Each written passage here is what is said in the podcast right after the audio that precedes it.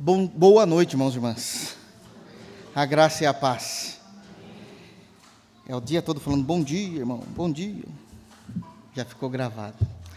Irmãos, quero pedir, por gentileza, que os irmãos abram a Bíblia no livro de Esdras, capítulo 5. Nós iremos fazer a nossa leitura no verso de número 17, que é o último verso do capítulo 5. Nós iremos adentrar no capítulo 6. Iremos adentrar no capítulo 6 e leremos do verso de número 1 até o versículo de número 7. Amém? Então, vamos ler o versículo 17.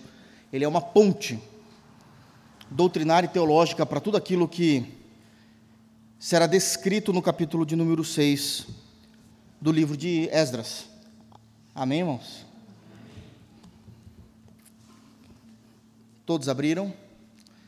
Uma vez o texto aberto em suas mãos, eu peço que permaneça assim, para que nós possamos expor todo o texto. Amém? Diz assim o texto bíblico, verso 17, último capítulo perdão, último versículo do capítulo 5, diz: Agora, pois, se parece bem ao rei que se busque nos arquivos reais na Babilônia, se é verdade haver uma ordem do rei Ciro para edificar essa casa de Deus em Jerusalém, e sobre isto nos faça o rei saber a sua vontade. Capítulo 6.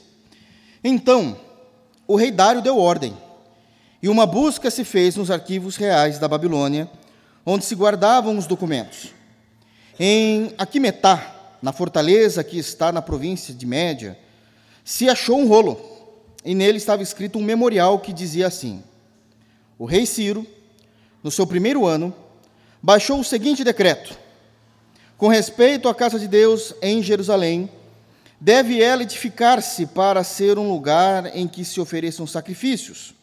Seus fundamentos serão firmes a sua altura de 60 côvados, a sua largura de 60 côvados, com três carreiras de grandes pedras e uma de madeira nova. A despesa se fará da casa do rei. Demais disto, os utensílios de ouro e de prata da casa de Deus que Nabucodonosor tirara do templo que estava em Jerusalém, levando-os para a Babilônia, serão devolvidos para o templo que está em Jerusalém, cada utensílio para o seu lugar serão recolocados na casa de Deus. Agora, pois, Tatenai, governador da além do Eufrates, Setar-Bozenai e seus companheiros, os afarziquitas, que estáis para além do rio, retirai-vos para longe dali. Não interrompais a obra desta casa de Deus, para que o, governo, para que o governador dos judeus e os seus anciãos reedifiquem a casa de Deus no seu lugar. Amém. Feche teus olhos, vamos orar. Graças te damos, Senhor, pela tua santa, preciosa e riquíssima palavra. É por meio dela que o Senhor tem se revelado a nós. É por meio dela que o Senhor tem nos orientado sobre suas verdades, tem nos orientado o caminho que devemos seguir e caminhar, trilhar. Nos ajuda, Senhor, a compreender o texto bíblico para que possamos glorificar o teu santo nome e vivemos de acordo com ele. Nós te bendizemos e exaltamos, Senhor. Já tivemos um momento onde oferecemos louvores a ti, ao teu santo nome, engrandecendo a tua pessoa, o teu domínio, o teu reino. E agora iremos lhe adorar ao ouvir a tua palavra. Fala conosco por meio do teu espírito. Constrói em nós a tua história. É no santo nome de Jesus que oramos. Amém. Queridos, eu não sei vocês, mas quando eu leio um texto bíblico, meu coração pulsa de alegria, porque eu consigo ver as maravilhas de Deus que está contida em cada palavra, em cada vírgula, em cada texto, a seriedade daquilo que está sendo dito, mas ao mesmo tempo que existe uma seriedade, existe vida do Espírito pulsando em nossos corações ao lermos sobre nossa história. Eu sei que quando eu me refiro à nossa história, eu preciso dividir bem aquilo que estou falando e definir muito bem Sei muito bem que o texto se refere ao povo judeu, todavia precisamos entender que, quando saímos das esferas geográficas, isso significa que Deus fez ao povo do pacto. E nós fazemos parte do povo do pacto, do povo da aliança, uma vez que Jesus veio nos resgatar.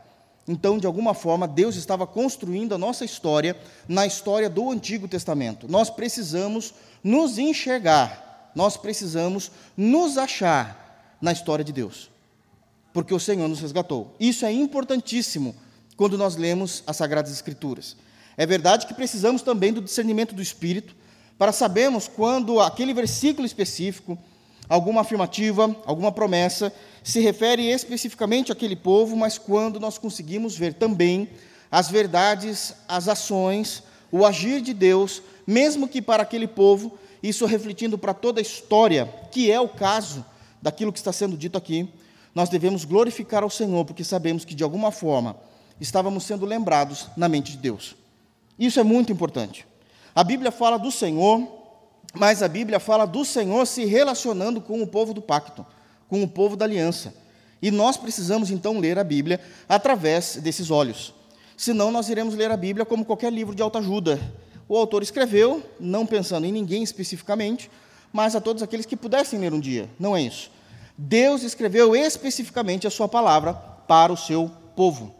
Deus estava eh, com a sua mente voltada em nós, em se revelar totalmente para o seu povo. Amém? Então, esse é um ponto importante daquilo que nós temos dito aqui. Irmãos, quando nós olhamos para o contexto daquilo que nós lemos, nós vamos também caminhar aqui em alguns assuntos que são importantíssimos para a fé cristã. Importantíssimos para a fé cristã. Eu entendo que não são doutrinas fundamentais. Não são doutrinas fundamentais. Infelizmente, se algum cristão um dia partir sem conhecer essas verdades, ele será salvo. Ele será salvo. Mas um cristão conhecer as verdades do que está escrito nesse texto fará com que a gente tenha uma vida mais viva, uma vida mais fundamentada na verdade do Evangelho. E isso é importantíssimo, então, para a fé cristã. Então, não é à toa que o livro de Esdras está aqui. Está trazendo revelações, está trazendo verdades, lições importantíssimas para o nosso dia a dia, de como nós devemos olhar para o agir de Deus, para a história do povo de Deus, para a história da aliança de Deus e como isso foi acontecendo e Deus se manifestando em toda a criação. Em toda a criação. Tudo isso que eu estou falando, irmãos, nós vamos achar no texto. E de forma seríssima, como a gente nem consegue imaginar. Bom, nós sabemos que, de acordo com, aqueles que pelo menos têm acompanhado as pregações, sabemos que no verso de número 16, acaba-se a resposta do povo de Deus a Tatenai e essa até Bozenai. Eu vou chamar aqui de Bozenai, que fica mais fácil. Então, acaba-se, acaba-se a resposta. Eles encerram no versículo 16: Então veio dito de Sesbazar e lançou os fundamentos da casa de Deus, o qual está em Jerusalém, e daí para cá se está edificando e ainda não está acabada. E eles terminam a resposta. Nós fizemos, com a graça de Deus, com a ajuda do Espírito, uma exposição profunda de toda a resposta do povo de Deus dado ao governador que estava inquirindo que a obra do templo parasse. A grande questão do livro não é em si o templo sendo construído, mas a motivação pelo qual o templo estava sendo construído e a mando de quem o templo estava sendo construído, que era a mando do próprio Deus. Todo o povo tinha se reunido diante da orientação de Deus. Essa orientação veio lá no início do livro de Esdras, está dito para nós que essa orientação ela surgiu para o povo através de um decreto do rei Ciro, que era o rei medo-persa daquele momento. Era o rei que tinha invadido Babilônia, destruído o Império Babilônico, tomado a Babilônia para si e tinha dado esse dito. Esse dito não aconteceu, esse dito, esse decreto, não aconteceu do coração nato de Ciro. Esse dito aconteceu porque Deus, na doutrina da sua soberania, e na doutrina da providência já tinha feito Jeremias, por exemplo, profetizar sobre esse rei 400 anos antes, 500 a 400 anos antes, a respeito de um rei, medo persa, chamado Ciro, e que ele libertaria o seu povo de um cativeiro. Cativeiro esse que nem era pensado até então. Deus já tinha controlado a história. E nós falamos muito sobre isso na resposta e na teologia que tem em cada ponto dessa resposta desses crentes em Deus. Os irmãos se lembram disso? Vocês se lembram disso? É importantíssimo para a gente continuar o texto. É importantíssimo. Senão, nós iremos ficar perdidos. Nós iremos ficar perdidos. Na semana passada, quando nós fizemos a exposição do versículo de número 16, o que é que eu disse? O que é que nós aferimos de forma extremamente concreta? Que o versículo 16 era uma prova de que a soberania de Deus, somada à providência divina, e explicamos essas duas doutrinas, a soberania de Deus, os decretos de Deus e a providência divina, de alguma forma faziam Deus construir a história. E nós então trabalhamos muito esses pontos.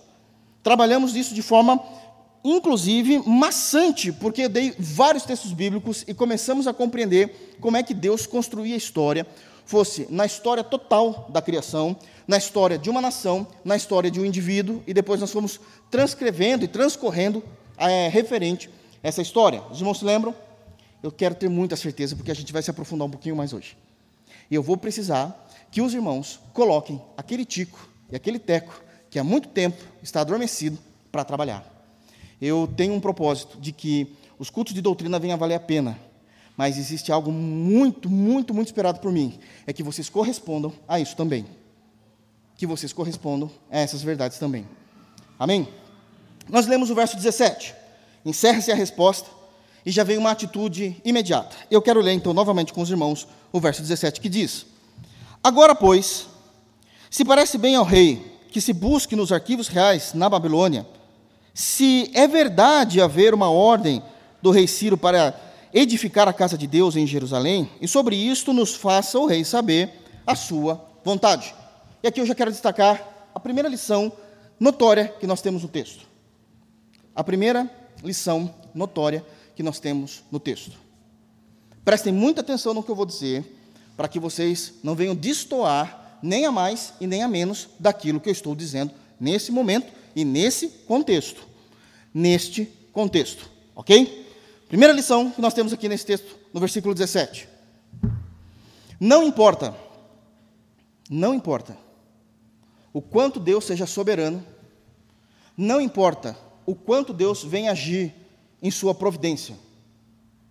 Os inimigos de Deus sempre irão inflamar outras pessoas a duvidarem da história e da ação de Deus. Não importa, não importa, irmãos, a soberania e não importa o quanto Deus seja um Deus de providência. Os inimigos de Deus, aqueles que odeiam Deus, aqueles que precisam que Deus seja uma criação da mente humana, eles sempre irão instigar, inflamar outras pessoas a duvidarem da ação de Deus na história. Porque o que o contexto está dizendo, os irmãos precisam se lembrar disso, é que a resposta dos crentes em Deus, a Tatenai e a Bozenai, é que Deus estava fazendo tudo aquilo, Deus estava no controle, Deus soberanamente estava decidindo e Deus estava, além de decretando, Ele estava providenciando que todas as coisas acontecessem de acordo com a Sua vontade. Eles provam isso em suas respostas. Quando eu digo suas respostas, é porque são temas que tem nas respostas. Então, eles provaram isso, nós falamos sobre isso, nós pregamos sobre isso. Com beleza e com profundidade tem nessas verdades. A resposta é encerrada. E eles não conseguem ver o brilho da glória de Deus em cada ponto argumentado da igreja de Deus. E nós precisamos estar preparados para isso. Não importa o quanto você abra as Escrituras, mostrem textos bíblicos que brilham e iluminam a tua alma, que fazem o seu coração pulsar. Se eles forem inimigos de Deus, tudo isso, as Escrituras me permitam dizer isso, quão terrível é, não vale de nada para aqueles corações. O que é que eles fizeram? Eles ouviram, eles entenderam, porque ninguém é bobo. Uma coisa é entender, outra coisa é não crer. Nós precisamos decidir e definir muito bem isso daí também. Eles entenderam. Eles entenderam. Eles não eram apedeutas. Ele era um governador. Ele sabia o que estava acontecendo. Aliás, ele também cria na sua divindade. Mas eles não creram em Deus, no Deus dos judeus, no Deus da história. E eles vão inflamar que a decisão, então, agora de Dário, que era o imperador atual, o rei atual, fosse de fato buscar informações para negar a verdade de Deus. Negar qual verdade, irmãos? Nós precisamos aqui definir a verdade. E é aqui que a gente vai começar a cavocar. Eles não estão discutindo com os princípios teológicos. Tatenai e Bozenai não está discutindo os princípios eclesiásticos. Tatenai não está discutindo a obediência do povo de Deus ao seu Deus. Tatenai está discutindo que Deus não existe e ele não age na história. E essa é uma das maiores dificuldades que muitos cristãos têm de lidar com isso. Se Deus é real, me prove. Eu quero provas. Não importa tudo o que vocês me falaram. Eu quero argumentos. E a primeira coisa que nós precisamos entender é: eu não acredito, estou falando deles, tá? Tatenai e Bozenai está dizendo isso. Eu não acredito que o Deus dos judeus se levantou para agir no nosso rei Ciro, falando para Ciro liberar uma nação enorme, enorme do nosso poderio, visto que hoje, naquele momento é o hoje deles, que hoje nós somos o maior império da história, o maior império destrutivo. Nós destruímos Babilônia e vamos liberar os israelitas. Não existe isso racionalmente. Deus não pode fazer isso. Nenhum Deus pode fazer isso. Somente o imperador. Eles estão inflamando a cabeça de alguém, no caso o rei Dário, de se aproximar da verdade de Deus. É isso que está acontecendo. Se eu não creio, você não deve crer. Se eu não entendo dessa forma, não haja também dessa forma. E quantas vezes, trazendo isso, obviamente que em menor escala, mas com decisão eterna, com decisão de onde passaremos a vida eterna, pessoas munidas de um ateísmo não talvez acadêmico, com defesas e teses e mais teses sobre o ateísmo, mas na maneira de viver, dizendo: Eu sei que você crê dessa forma, mas tome a sua decisão baseada somente em você, somente no teu coração, naquilo que você acha mais certo. Olha, eu entendo isso. O meu conselho para você é aquilo, e todos eles é destituindo Deus do seu trono. Porque para o crente em Jesus, tudo que nós olhamos, tudo que nós decidimos, tudo aquilo que nós vemos no mundo, nós vemos a partir da lente de Deus. Nós vemos a partir da lente de Deus. E Tatenai Bozenai está dizendo totalmente o contrário. Não é possível que Deus faça isso. Essa foi a resposta deles, ó rei. Sinceramente, busque nos arquivos. Busque nos arquivos, prestem atenção nessa expressão. Busque nos arquivos reais na Babilônia se é verdade haver uma ordem do rei Ciro para que eles fossem libertos, edificassem a casa. O que é essa expressão? Busque nos arquivos reais. Essa expressão significa que o que vale na história humana são o que os homens falam a respeito de si mesmos.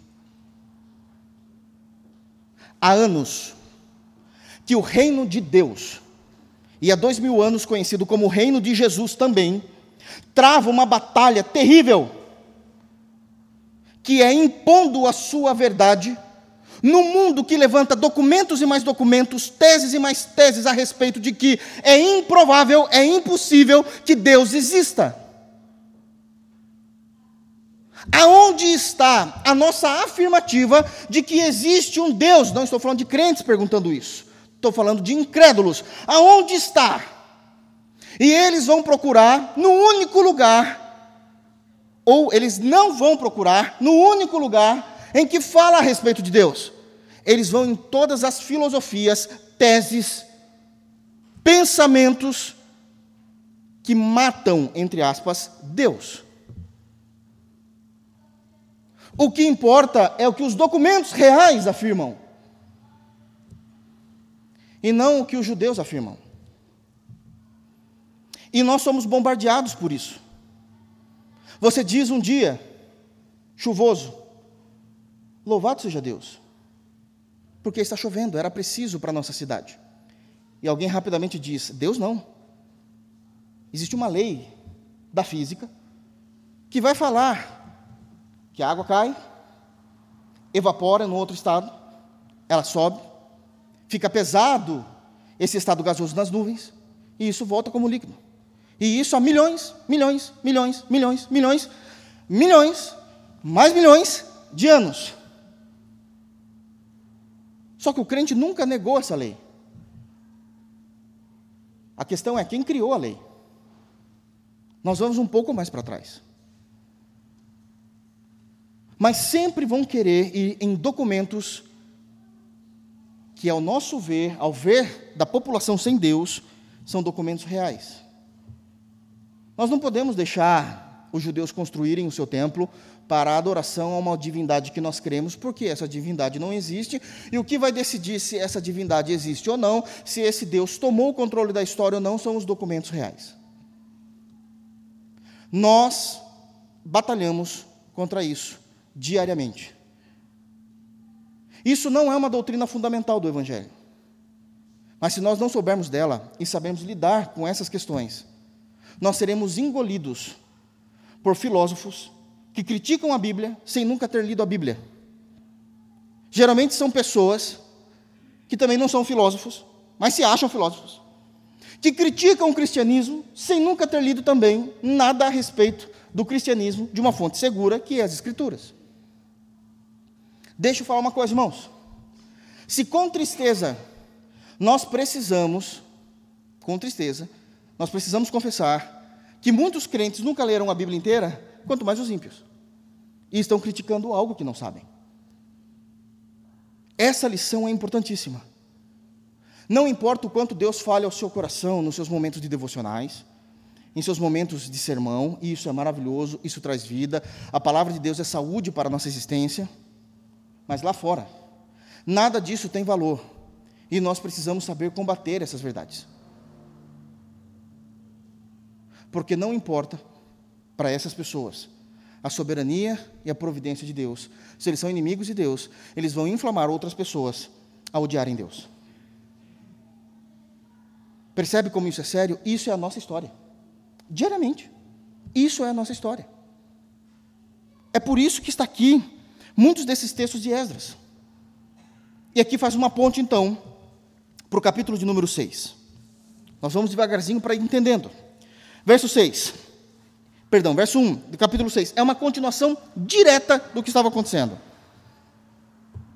Então, o rei Dário deu ordem, e uma busca se fez nos arquivos reais da Babilônia, onde se guardavam os documentos. É interessante, eu quero só trazer um destaque, não é uma lição específica, mas um destaque que é importante. Qual é o resultado de pessoas incrédulas inflamando outras pessoas incrédulas a respeito da existência de Deus. É o resultado do que Dário fez. Deu ouvido a Tatenai e a Bozenai.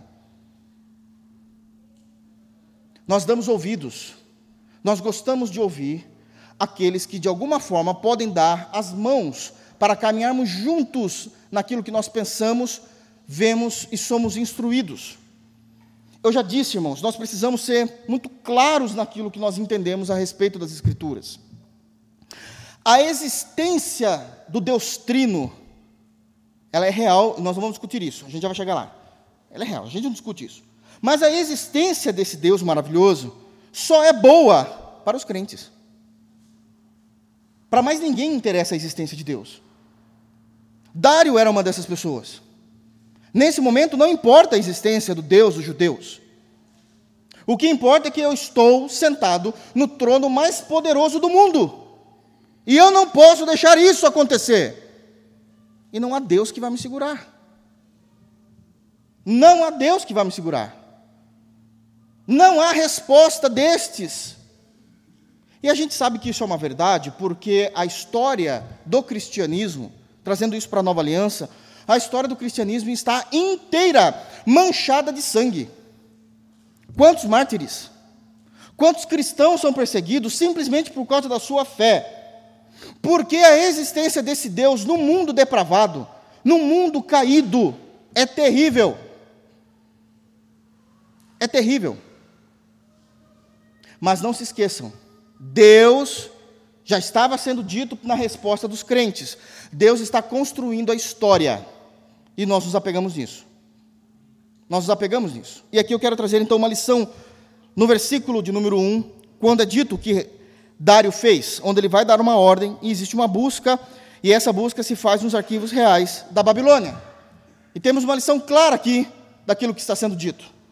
Não somente é inflamado a um incrédulo a respeito de Deus e ele tenta ou ele tende de alguma forma a compreender da mesma forma, como também, de fato, existe a necessidade de se confirmar todas as coisas de formas de forma contextual, textual. Eu preciso de dados. E aqui é o grande engano do ser humano. Prestem atenção. Tudo, irmãos, nós não somos ignorantes como crentes. Tudo que se remete ao mundo físico, ao mundo da biologia, ao mundo da história, da geografia, nós não temos problemas nenhum com estimativas, com dados, com porcentagens.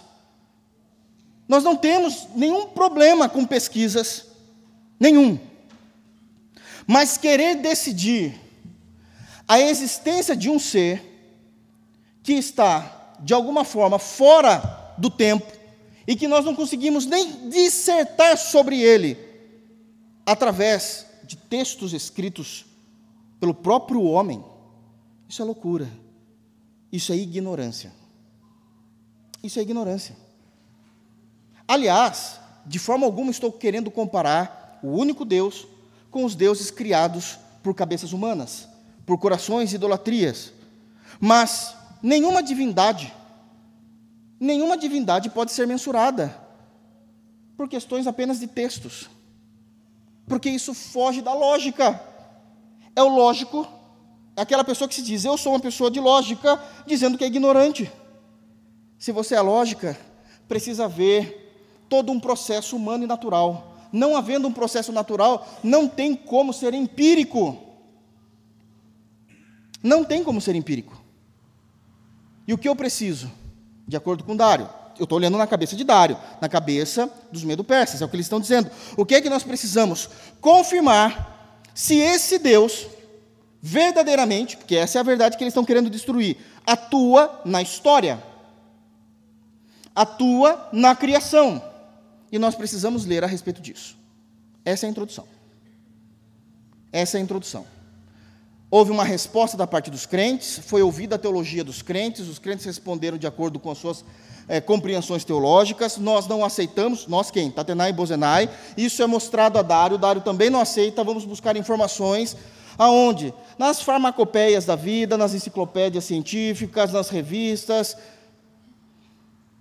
nas teses, vamos tentar achar, vamos tentar achar, o que é uma impossibilidade por definição, porque a gente não consegue entender Deus a partir desses escritos, porque esses escritos são naturais, o que a gente está falando não é natural, é sobrenatural, mas parece que a lógica se perde nisso, e se perde mesmo, porque quando a lógica não tem mais corrimão para se segurar, ela deixa de ser lógica e passa a ser escândalo, passa a ser vergonha, passa a ser é, vexatório, porque a lógica já não tem mais aonde se apoiar.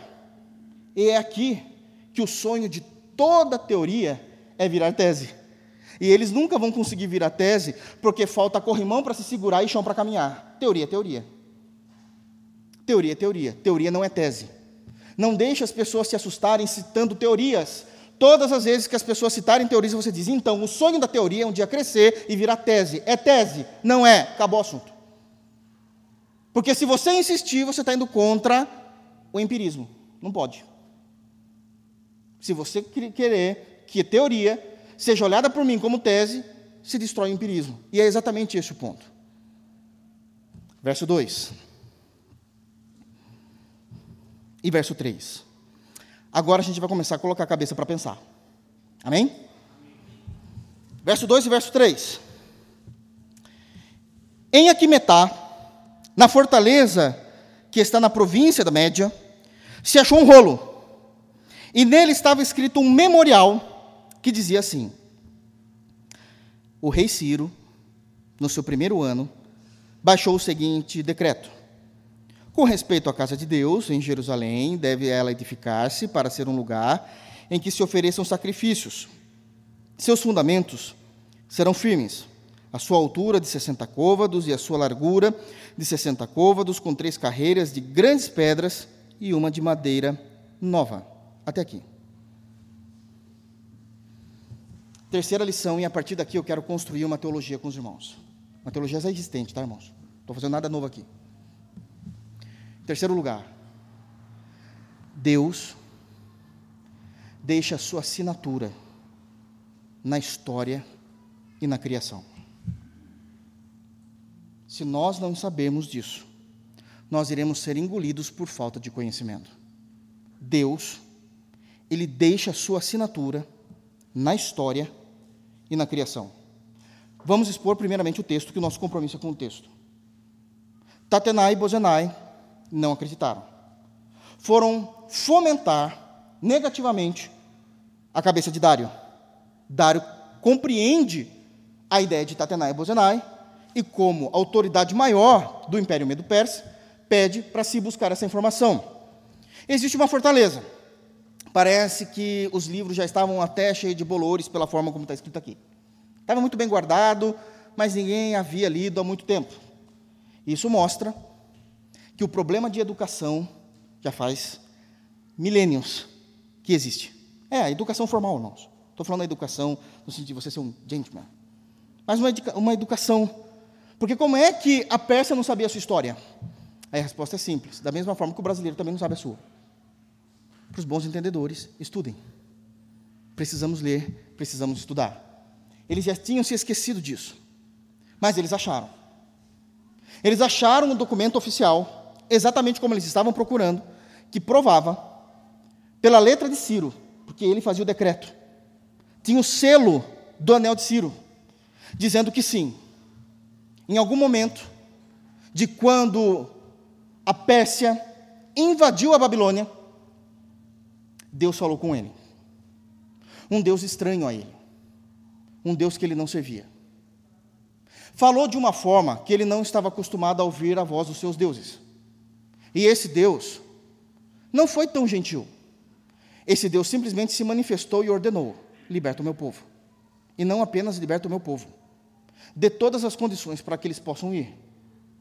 E não apenas isso, devolva tudo aquilo que é meu, todos os utensílios. Diante dessa voz, ele não teve condições de discussão, somente de obediência. E ele já, realmente, rapidamente, faz um edito. E isso agora é lido no meio da onde estava o povo de Deus. E o povo de Deus foi liberto. E o resto nós já sabemos. Nós já fizemos a exposição. Porque Deus deixa a sua assinatura na história e na criação. E assim Deus tem feito. Assim Deus tem feito desde sempre. E aqui eu quero trazer os irmãos a conjecturarem e quero trazer os irmãos também a pensarem um pouquinho as informações que nós precisamos ter para lidar com isso.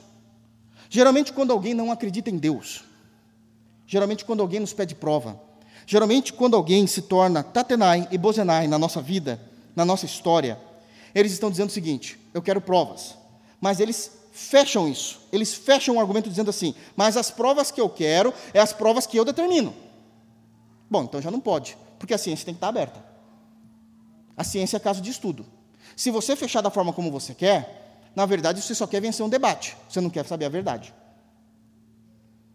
E qual é a verdade que eles querem ver? Que Deus não existe. E por que, que eles falam isso? Porque eles querem fechar isso através de uma prova de laboratório. Eles querem pegar Deus, colocar Deus dentro de um recipiente, fechar nesse recipiente, levar para um estudo, colocar produtos químicos, olhar para aquela atmosfera, ou aquele ser, ou seja o que for, aquele plasma, sei lá o que é que eles pensam.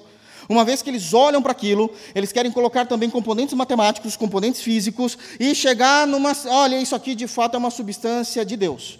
Então, irmãos, isso não vai acontecer. Porque pensar disso Pensar dessa forma é pensar de uma forma medíocre. Pensar dessa forma é medíocre. Se você não se permite ser, como ser humano, cobaia de experimentos, o Deus que está acima de todas as coisas não vai se submeter a isso. Não vai. Então é uma ação lógica. Um segundo ponto importante de que Deus ele deixa a sua marca na história, mas não é da forma como as pessoas querem, é que Deus é quem decide como ele quer se revelar. E não como os homens tentam vê-lo. E não como os homens tentam vê-lo. Porque aqui está em discussão a força e a voz de quem manda mais. É Deus. É Deus quem decide. Não é o homem. Terceiro, destaque para isso. É impossível nós provarmos Deus dentro de um experimento científico, porque Deus, pelo simples fato de Deus estar acima de todas as leis que ele criou, e Deus não se submete às suas leis. O dia que Deus se submeter às suas leis, ele deixa de ser Deus. Então não é dessa forma que a gente vai precisar encontrar a existência de Deus. Não pode, não dá. Não dá, irmãos. Não dá. Não é dessa forma. Mas existem outros apontamentos que nós precisamos e conseguimos ver Deus de uma forma extra-bíblica. Mas a forma como ele se manifesta de forma extra-bíblica não é uma manifestação de graça de salvação, apenas de existência. Nós vamos encontrar a salvação somente nas Escrituras. Mas a forma como conseguimos provar, ver e sermos sinceros com a existência de Deus no universo, fora das Escrituras, não traz pessoas à salvação. O que salva é a graça de Jesus. Mas traz provas de que Deus existe. E a gente se assegura nisso porque Deus mantém, deixa a sua marca, a sua assinatura na criação e na história. E aqui eu quero trabalhar alguns contextos disso para que a gente possa entender. Não vou me aprofundar nisso, não é o fato, mas é exatamente o que o autor de Esdras está dizendo: Deus deixou a sua marca, Deus assinou a história, provou que ele mexia, que ele controla e que ele constrói todas as coisas. E como é que a gente precisa ver isso? Se nós não podemos trancar, trancafiar Deus num laboratório, nós precisamos ir para outras formas de observação. Porque, irmãos, ciência se faz com observação, não tem outro meio. Ciência se faz com observação. Se é a observação que eles querem, a gente vai dar. Nós conseguimos dar. É verdade que alguns precisam estudar um pouquinho mais, outros menos, mas existe provas de observações de homens seríssimos, piedosos, que há milênios, eu não estou exagerando, há milênios trabalham em prol de provar a existência de Deus aos ateus. E nós vamos tentar enxergar isso através, porque é exatamente desse texto que nós estamos falando, onde Deus está marcando a história, assinando a história com a sua soberania e com seus decretos. E por qual caminho nós vamos caminhar? Então aqui eu vou tentar ser o mais didático possível. Por qual caminho que nós podemos caminhar para entendermos marcas, a assinatura. Por enquanto a gente só está falando da assinatura, irmãos. A gente não está se aprofundando muito, não. Um dia a gente pode falar sobre isso. Mas assinatura, marcas concretas da existência de Deus. Como é que a gente faz isso? Eu quero dividir isso em dois pontos. Primeiro, a primeira, nós podemos falar da revelação ou da existência declarada. E a segunda, da existência comprobatória. Existência declarada. Vamos lá. Essa é a mais simples e que, que é a mais se aproxima com o dia a dia de fé de um cristão. Porque nós não estamos mais falando necessariamente de textos bíblicos. Nós estamos falando que o texto bíblico permite dizer que na criação e na história Deus deixou sua assinatura. Então vamos procurar isso lá fora. O texto permite isso. Então nós temos aqui, de alguma forma, a declaração revelada. Como é essa declaração revelada? Nós precisamos partir do princípio de um caso de estudo que quem está sendo estudado? Deus. Como é o Deus que essas pessoas falam? Porque eu não posso estudar um ser através daquilo que eu penso sobre o ser, mas eu preciso estudar um ser a partir do que milhões e milhões e milhões que têm fé nesse ser falam a respeito dele. Porque senão eu não estou estudando o mesmo Deus. Amém, irmãos? Vocês estão cap capite? Capite? Ok? Eu queria muito tirar uma foto de vocês agora. Mas nós precisamos entender isso. Porque senão, a gente vai criar um Deus, um espantalho, e estudar um espantalho. Não, nós precisamos estudar as características do que milhões, milhões e milhões de pessoas na história falam a respeito desse Deus que eles creem. Bom, então a gente já sabe que esse Deus que os cristãos, ou que os judeus, o Deus judaico-cristão, esse Deus crido pelos judeus e pelos cristãos, aonde se tem a informação fonte dele? Nas Escrituras. E aí a gente já precisa entender qual é o contexto, então, da existência desse Deus. Então, aqui é, de fato, uma compreensão da revelação declarada, onde o próprio Deus ele se declara aos homens. É esse o Deus que está agora em estudo científico. É um Deus que ele determina dizendo: vocês não conseguem me conhecer a não ser que eu me revele a vós. Eu sou Deus que auto se revela.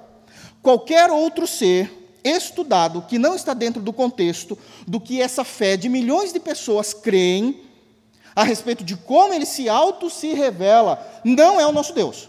A gente já pode gritar. E grita mesmo, não é o nosso Deus.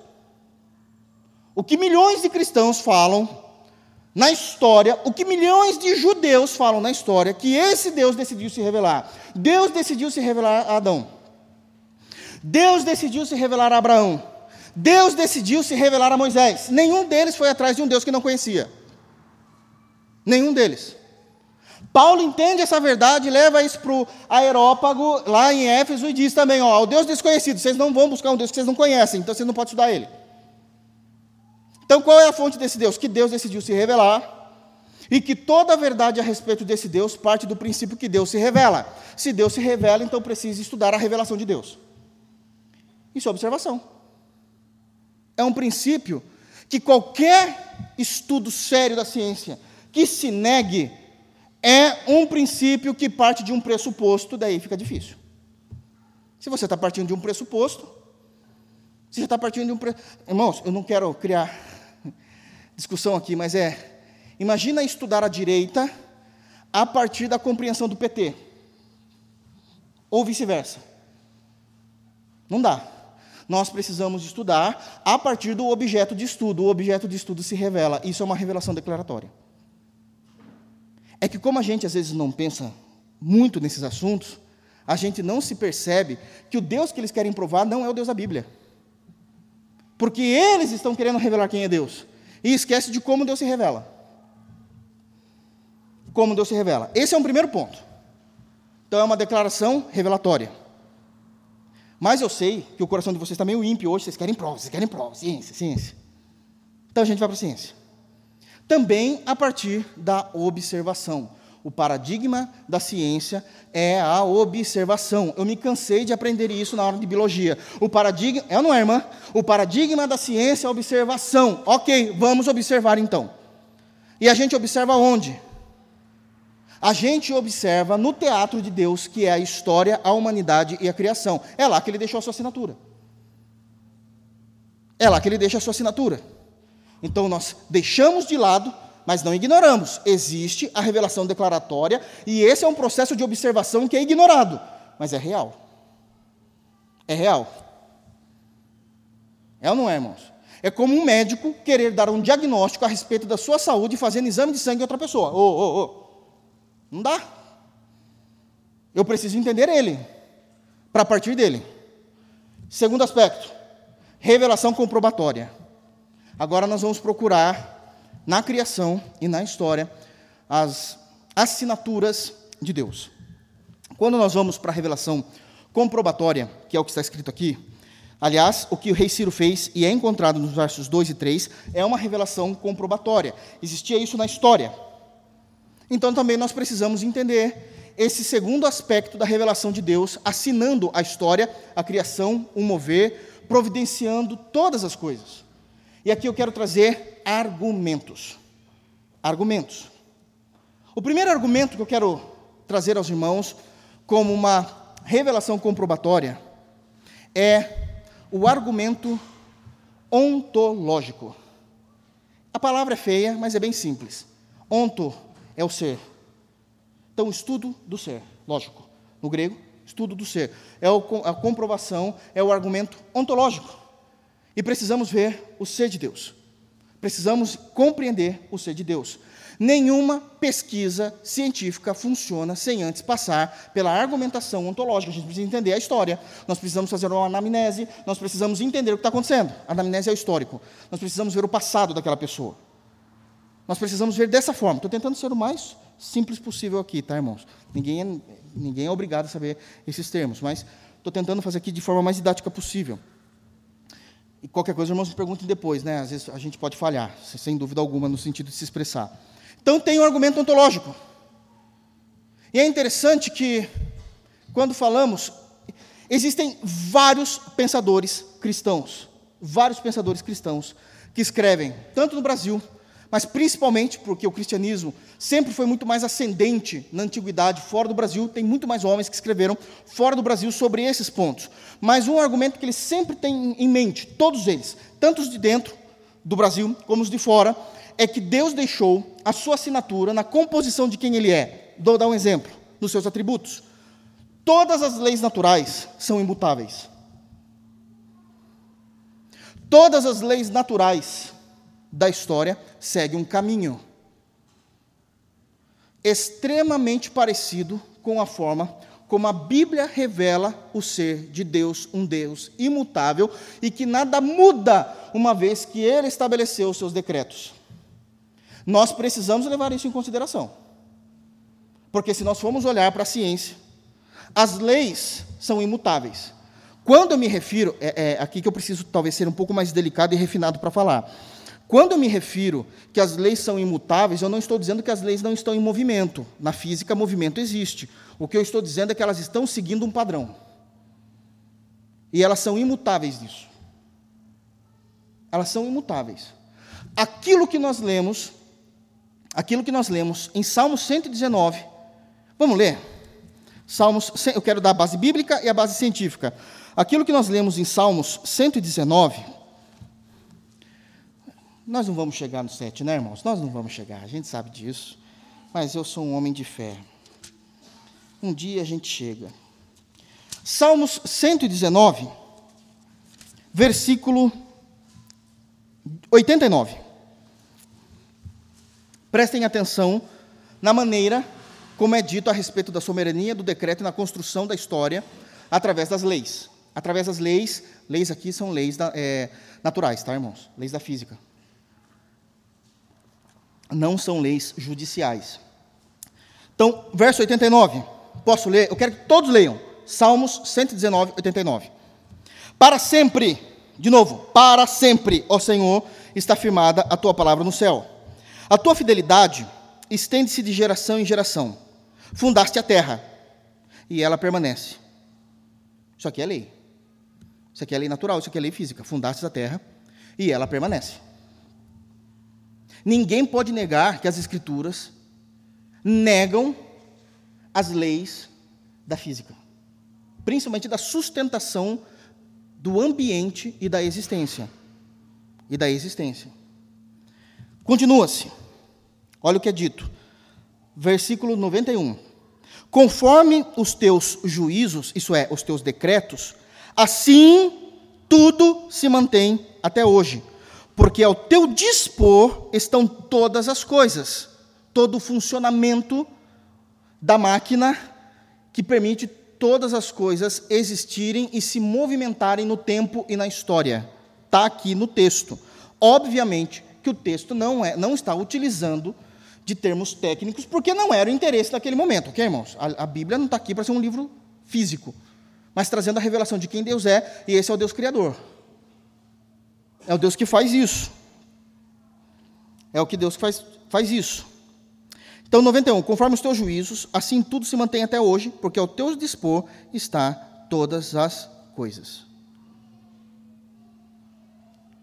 Está claro e notório que isso está coadunando com toda a lei da natureza e lei física que isso existe. Os crentes creem dessa forma. Errado é quem diz que não. Errado quem diz que não. Há alguns, eu sei que às vezes isso há um perigo de, na vontade de queremos provar Deus, haver um, haver um excesso e até um descuido para tentar provar algumas coisas que não são tão claras. Mas existem alguns que entendem que, uma vez que Deus mostra a sua assinatura na criação, quem é Deus? Um Deus é um ser trino, todos os aspectos da criação basicamente se compreendem também em três compreensões: o tempo, passado, presente e futuro, a matéria, gasosa, sólida, líquida. Então, existe essas dimensões, as três dimensões, são assinaturas. Eu entendo que isso pode ser uma verdade, porque é, de fato é. Mas existem alguns argumentos que são mais profundos do que isso. São muito mais profundos. Tem um pai da igreja chamado Anselmo. Ele nasceu em 1033. Então, daqui a pouquinho, ele vai fazer mil anos de vida se ele estivesse vivo. Um milênio. Anselmo, um pai da igreja. E ele colocou no seu coração provar a existência de Deus na natureza para os incrédulos. E ele começa a pensar, ele começa a tentar olhar para a natureza e ver como provar Deus na natureza, e ele chega em duas conclusões importantíssimas do seu esclarecimento, que isso é negado. Primeiro, porque as pessoas não conhecem, muitos crentes nem conheciam que Anselmo defendia isso, achavam que ele só produzia texto teológico. E segundo, porque de fato a ciência não quebra mão disso, dessa verdade. Mas Anselmo, ele vai olhar e vai chegar à conclusão que ele consegue provar Deus, depois de ele ter estudado toda a criação daquilo que era possível, obviamente, ah, comparando é, e confirmando a existência de Deus com aquilo que era muito comum na sua época, que eram as suas obras de arte, as suas não, as obras de arte, é, focado numa pintura, num quadro. E ele diz que ele consegue, se nós formos sinceros, ver Deus ali de forma comprobatória. Como ele faz isso?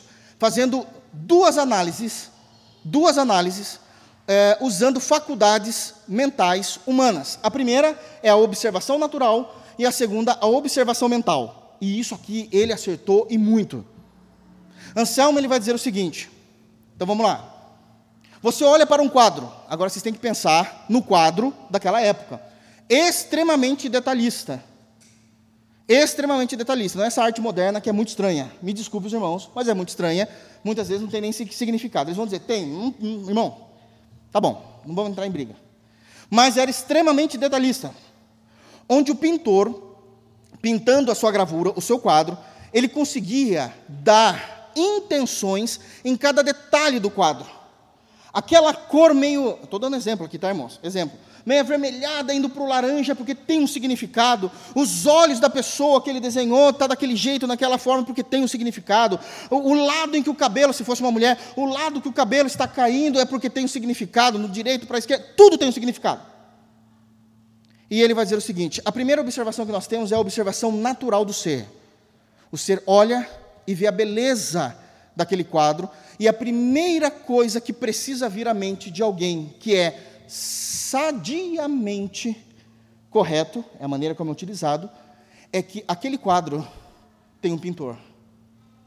A observação natural faz com que nós consigamos olhar para tudo aquilo que é possível enxergarmos a olho nu e entender que tudo isso não pode ser uma sucessão de transformações aleatórias. Existiu um pintor atrás de tudo isso. Qualquer pessoa sincera. Não importa, alguém pode dizer, não, mas e as leis naturais, científicas? Elas não existem. Todo crente dirá em alto e bom som: sim, as leis naturais nada mais são do que as intenções de Deus, da mesma forma como a intenção do pintor em por que colocou aquele olho azul e aquele olho castanho na outra pessoa, por que, que ele colocou o cabelo de um lado ou o cabelo de um outro, por que, que existe uma cor vermelha indo para o avermelhado e do outro lado uma cor vermelha indo para o roxo. Deus colocou as suas intenções na lei natural, e isso de fato é uma observação que não pode ser fugida, porque ciência se faz com observação. Qual a grande discussão? É que nós, da ciência moderna, a partir do século XVIII, com o positivismo, a gente quis matar Deus, criando um outro Deus. Qual Deus? O Deus da razão. Tudo precisa estar escrito. Isso é o positivismo. Positivismo, irmãos, é algo muito novo. A gente acha que isso não existe, isso aqui é século XVIII. Positivismo. Eu me lembro que a minha discussão com os meus professores de psicologia era exatamente essa. Tá bom, então vamos para antes do positivismo. Eu já disse isso aqui uma vez e repito que um dos meus argumentos e uma das discussões sadias, sadias, que eu tive com uma das professoras que nós estávamos estudando neurociência era exatamente isso. Tudo bem, tudo isso tem um funcionamento. Eu quero saber quem ou em qual momento surgiu a vida quando um, uma matéria inanimada começou a se mexer, se a estribuchar do nada. Qual é esse o momento? E eu me lembro muito bem de uma resposta extremamente educada e sincera.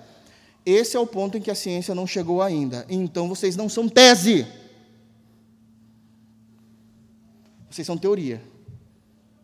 Esse é o argumento. Então, o primeiro que nós precisamos entender é exatamente esse ponto ontológico, mas eu só falei da observação natural, agora eu quero falar da observação mental. E prestem atenção na filosofia que ele levanta para defender Deus.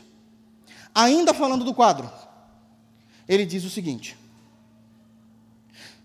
Não importa quão bom seja o pintor, se o seu quadro só está em sua própria mente, em seguida, sempre virá uma outra pessoa, deixando muito melhor o seu trabalho.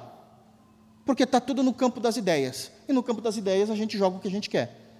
Anselmo, mil anos atrás, ele falando isso. Mil anos. Você acha que só porque tem YouTube a gente é top. Isso é muito importante, irmãos. Eu estou falando isso porque os jovens acham isso. E não é.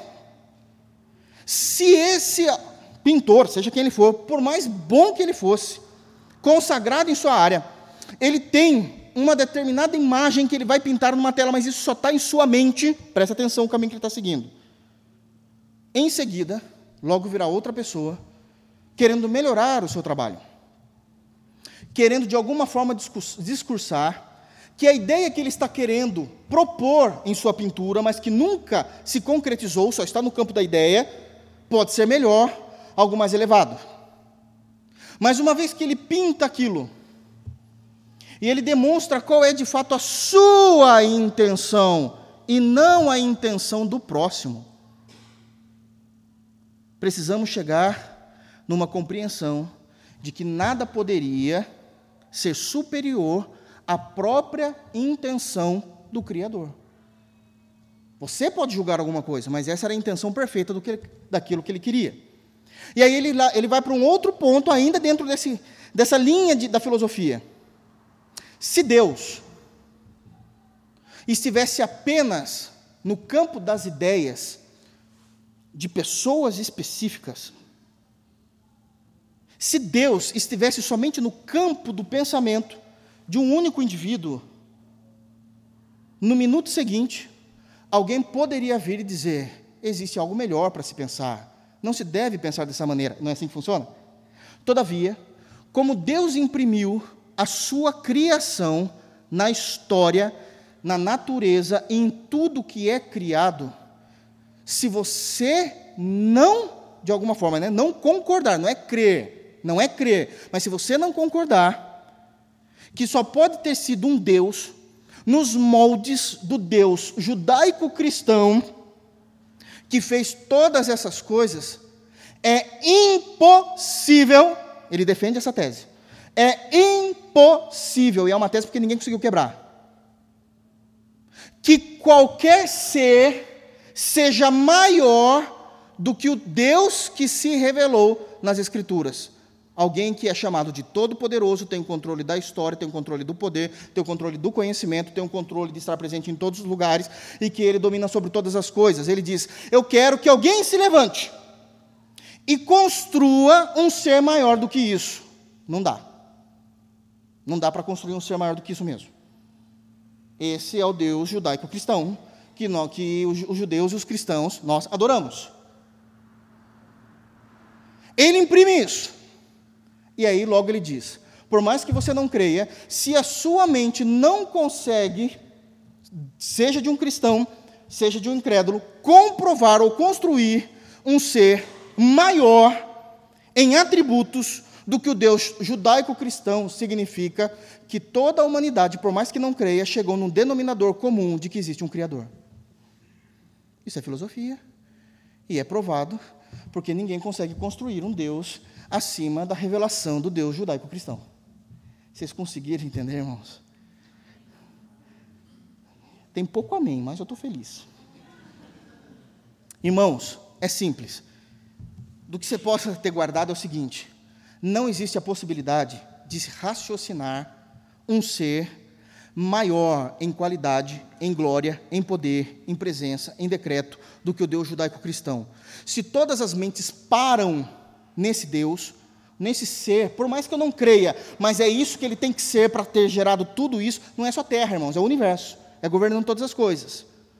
E tudo aquilo que está fora do natural, governando o sobrenatural. É, não tem nenhum ser que consiga ser maior do que o próprio Deus que se revela. Se não consegue, é porque esse Deus, ele chegou no ápice do raciocínio humano, então existe um denominador comum de que ele precisa existir, porque todos chegam nele.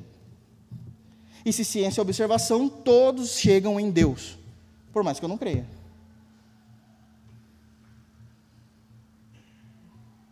O que não dá é eu pegar esse Deus e colocar num laboratório, num tubo de ensaio.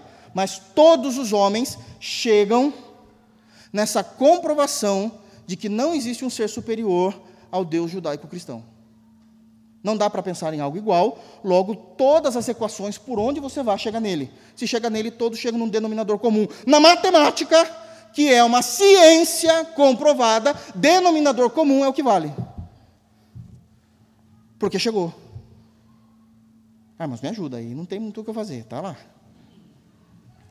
Entende? Anselmo defende isso de forma gloriosa. Quem vai trazer isso e vai de alguma forma, modernizar esse pensamento é William Lane Craig. Ele consegue trabalhar isso muito bem feito. Tem um outro filósofo, teólogo, muito profundo nessa área, que ele trabalha com foco nisso, nessa apologia científica, que é, é o Alistair McGrath. Ele é fantástico também. E ele vai construir essas questões históricas do passado, trazendo isso de uma forma mais tranquila para que a gente possa entender. Anselmo, um pai da igreja. Os pais da igreja se dividiam em três formas, né?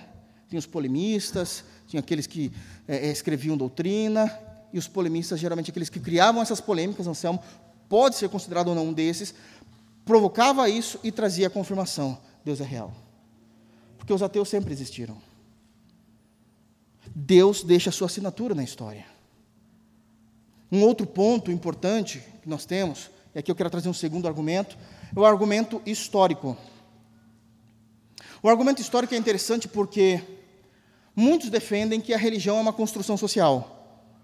Eu entendo o que eles querem dizer, o que os sociólogos querem dizer, mas eu não posso dizer que a religião existiu a partir de um construto social, porque se nós formos em qualquer tribo mais isolada do nosso planeta, nós vamos ver aquela tribo adorando alguma coisa. Eles não tiveram contato de construção social com ninguém.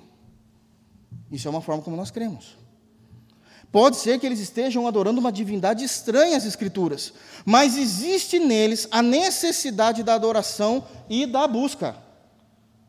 Porque isso é um argumento histórico. Argumentos históricos não podem ser ignorados pela ciência. Eu vou dar um exemplo de como é, é um perigo de, de ignorar os argumentos históricos, mas vamos sair um pouquinho de Deus, vamos entrar na história do Brasil. Uma das grandes polêmicas que se existe hoje no meio político é querer dizer o tempo todo que o Brasil é um Estado laico, ou seja, não tem uma religião padrão, que todas são bem-vindas no nosso país. Ser Estado laico não é ser Estado laicista, que não crê. E que muitas pessoas, muitas compreensões e vertentes da política quer defender, é exatamente isso. Que o país não seja visto através da religião, mas isso é uma ignorância, porque o povo adora. O povo tem uma religião. E sim, a maior religião do Brasil ainda é o cristianismo. Mas independente das religiões, existentes no nosso país, não dá para um governo decidir que o povo não vai adorar mais. Não, é o contrário, é o governo que tem que se submeter à realidade religiosa do país. Eu não estou dizendo de concordar com a doutrina da nossa religião. Estou dizendo que eles precisam governar sabendo que a maioria da população brasileira é uma população religiosa. Eu não posso tirar isso da população para governar, senão eu não estou governando o Brasil. Não dá. Não tem como separar. Porque quando eu falo de uma nação, eu trago a cultura daquela nação, seja a cultura social, seja a cultura religiosa junto. Seja junto. Vocês estão entendendo? A mesma coisa é no contexto histórico. Como que eu vou apagar do Brasil a historicidade da religião, da mesma forma como eu não posso apagar do estudo das sociedades que as sociedades sempre creram, sempre adoraram. Não dá para pagar isso.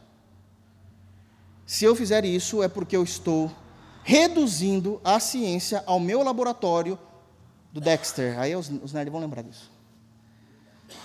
Levar para o meu laboratóriozinho. Não pode. Não tem como. Não tem como. Um terceiro argumento importante que nós precisamos ter, além do ontológico, além do histórico, é um argumento moral. Moral. Independente da sociedade, seja ela ocidental, seja ela oriental, e pasmem, pode ser uma sociedade tribal. Existe um código moral do que é o certo do que é o errado, do correto a se fazer, do errado a se fazer. Isso mostra que esses códigos morais vêm de uma crença, e essa crença é religiosa. Não posso apagar isso também. Então existe também um argumento moral, e esse argumento moral é palpável. Por que, que a gente ignora isso? Quando a gente ignora, existem essas leis que estão tramitando diabólicas no nosso Congresso. Diabólicas. Porque estamos querendo destruir a moral. Não dá para fazer isso.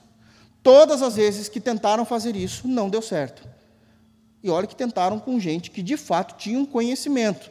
Quanto mais com um povo, eu não estou menosprezando, só estou dizendo a verdade, que tem dificuldade de entender a nossa história, tem dificuldade de entender verbos, tem dificuldade de fazer uma leitura e interpretar um texto, irmãos. Isso pesa muito num conceito científico. Isso pesa. Mas os cristãos sempre viram dessa forma. Quer uma prova disso? Quando se iniciou a reforma protestante, quando nós entendemos que o catolicismo não estava seguindo a vertente correta das escrituras e se levanta o protestantismo, a primeira coisa que foi feito foi investir em ciência. Está na história, basta a gente ver. Podem falar o que quiser. As melhores universidades do mundo, inclusive Harvard, foi fundadas por protestantes. Nós nunca negamos a razão, nunca negamos a lei da natureza. O que nós sempre fizemos é entender que essas leis sempre estiveram biblicamente de acordo com a assinatura de Deus. Não conhecer a história faz com que a gente venha, de alguma forma, negar o poderio e a existência do nosso Deus. O outro argumento. O argumento cosmológico. Sabe o que a ciência determina? Em todas as áreas de estudo, todas as áreas de estudo. Que tudo que existe é um efeito vindo de uma causa. Para nós está perfeito. A nossa causa é Deus. Foi a sua vontade. Foi a, foi a sua determinação. Foi a sua determinação, irmãos. Eu já disse. A ciência tende, é, tende a entender que existiu uma evolução, por exemplo, e essa evolução ela veio da meba, da estou falando de uma forma bem simples. Não é o foco aqui, eu só estou expondo a verdade do texto aqui, ok? Então, que da meba veio os anfíbios, dos anfíbios, os répteis, os répteis, os mamíferos. Ok, é isso que eles creem. A ciência também diz que essa evolução demora bilhões e bilhões de anos. Ok, entendo isso também, não concordo, mas entendo. A pergunta é: cadê os animais em transição? Aqueles que eram invertebrados para vertebrados, aqueles que não tinham uma coluna para uma coluna. Porque se é bilhões e bilhões de anos, ele pode ser observado. Irmãos, sejamos sinceros, tem que ser observado. Se isso acontece ainda, tem que ser observado. Então, cadê essas espécies? As escrituras dizem, não, não é assim. As escrituras dizem que Deus criou e que desde as árvores, como também todos os outros seres vivos, reproduziriam conforme a sua espécie. Está lá em Gênesis, é assim que acontece. Está lá.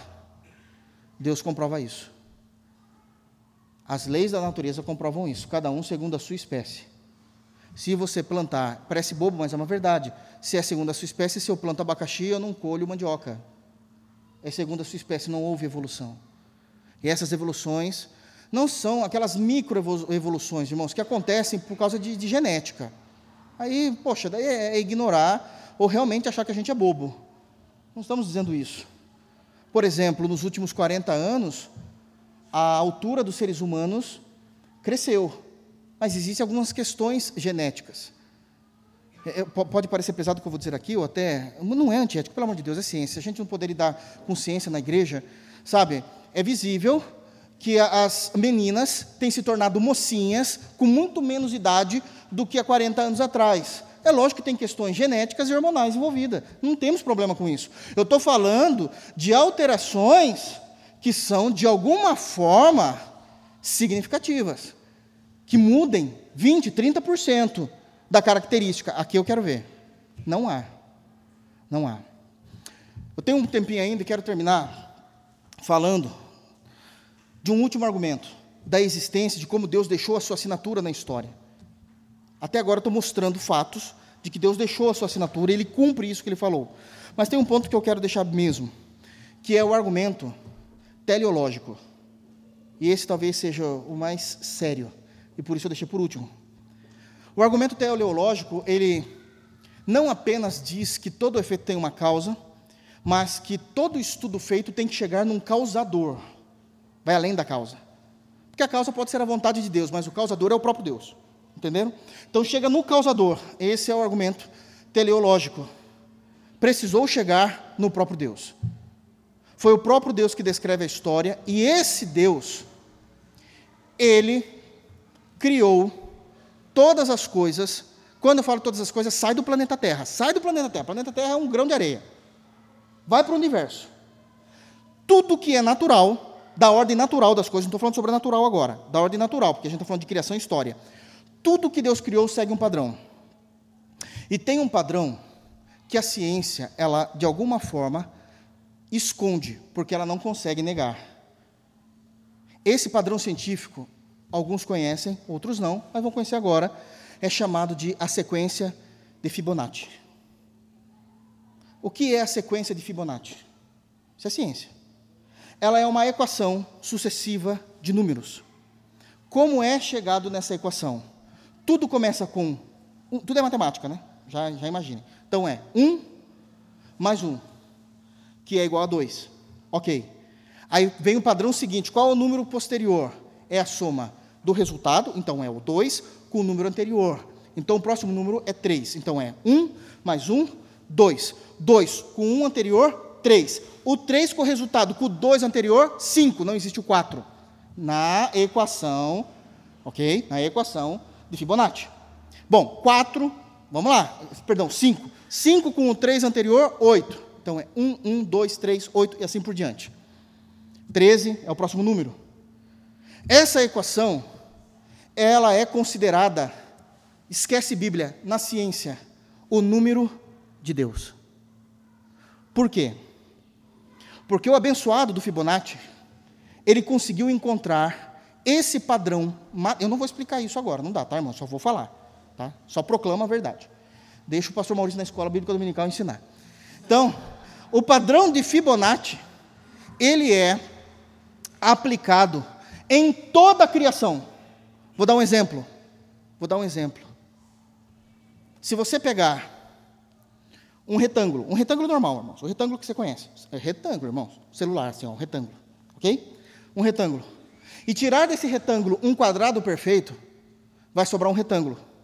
Esse retângulo, por mais que seja em menor proporção, ele tem a mesma sequência, a mesma sequência da equação anterior. Porque tudo foi feito com essa equação.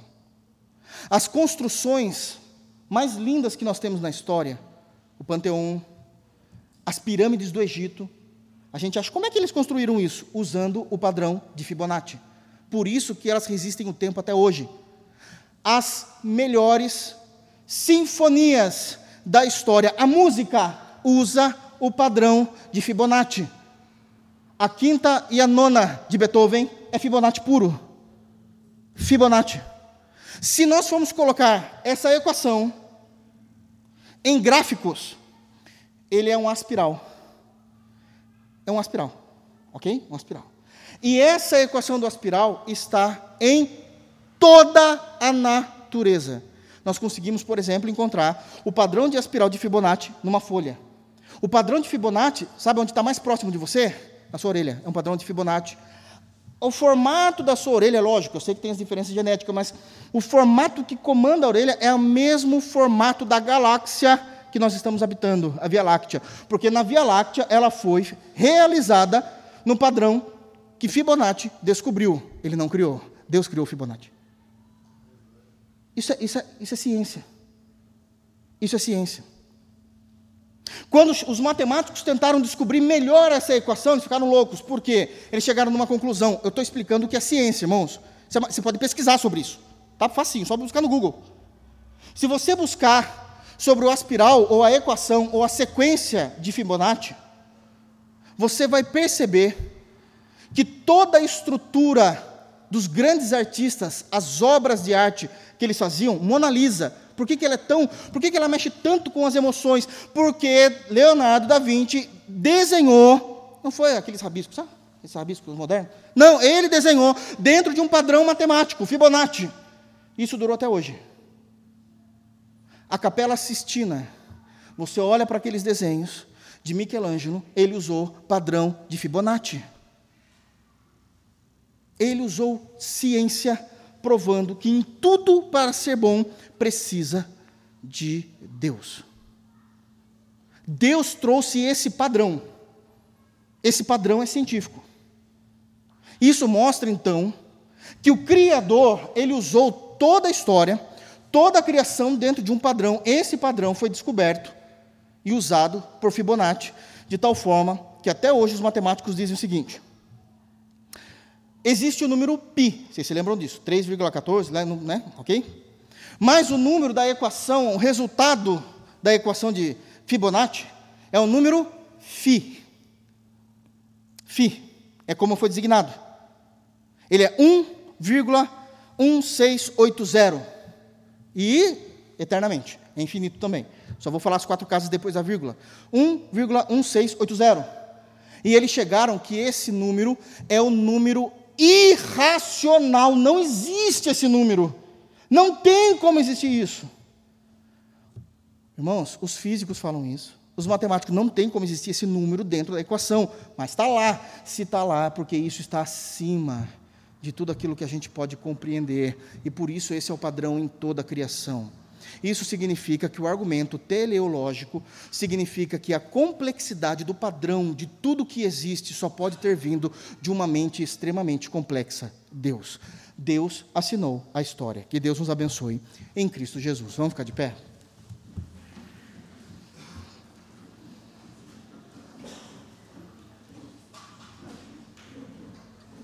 Quem imaginava que Esdras ia ter tudo isso, não, irmãos? Está lá. Deus deixou a sua assinatura na história e nos livros medo-persa. Feche seus olhos. Vem orar, pastor. Se quiser ensinar o padrão. Vamos orar ao Senhor, irmãos. Tá. Oremos, irmãos. Santo Deus, nosso Pai eterno, nós viemos a Ti nos méritos infinitos de Cristo, te louvar, te agradecer, porque o Senhor se revelou a nós. De outra maneira, jamais poderíamos conhecê-lo, Senhor. Nós cremos que o Senhor se revelou a nós através da Sua palavra, de uma maneira especial. Vimos aqui a Tua grandeza, que está além do entendimento humano, mas que, mesmo sendo eternamente grande, glorioso, majestoso, através do teu filho, deixastes a mansão celestial e vieste aqui a este mundo, se tornando um homem para nos redimir e nos reconciliar consigo mesmo e nos fazer filhos. Louvado seja o teu santo nome, Pai. Senhor, queremos suplicar a Ti, como igreja reunida aqui, em nome do Senhor Jesus Cristo pelo nosso irmão Eduardo. Senhor Deus, nós ouvimos aqui, e a tua palavra nos revela que o Senhor do nada trouxe tudo à existência. Querendo o Senhor operar, nada pode impedir, Senhor. E nós te suplicamos porque nós cremos no teu poder. Senhor, remove essa enfermidade, traga uma cura das tuas mãos graciosas à vida deste irmão. Acima de tudo, glorifica o teu nome nessa circunstância, Senhor. Glorifica o teu nome na vida desta igreja local, através de tudo que está acontecendo na vida do nosso irmão, Senhor. Manifesta a tua graça a nós, porque é graça que nós estamos te pedindo. Nós estamos te pedindo porque cremos na tua misericórdia e na tua onipotência, Senhor. Cuida da sua esposa, dos seus filhos e move os nossos corações a estarmos juntos com essa família e amparar e supri-los com tudo que nós pudermos e com tudo que o Senhor colocar nas nossas mãos. Para que em tudo, em tudo, o teu nome, o nome do teu filho, seja honrado, glorificado. Senhor, nós oramos a Ti, pedindo, leva-nos para nossa casa, guardados e protegidos pelo Senhor, porque somos Tuas ovelhas e das Tuas mãos ninguém nos arrebatará. Senhor, te agradecemos por tudo, em nome de Jesus. Amém. Que a graça de nosso Senhor Jesus Cristo, o amor de Deus, a comunhão do Espírito Santo esteja com todos nós, hoje e sempre. Amém. Vão na graça e na paz de Cristo, irmãos.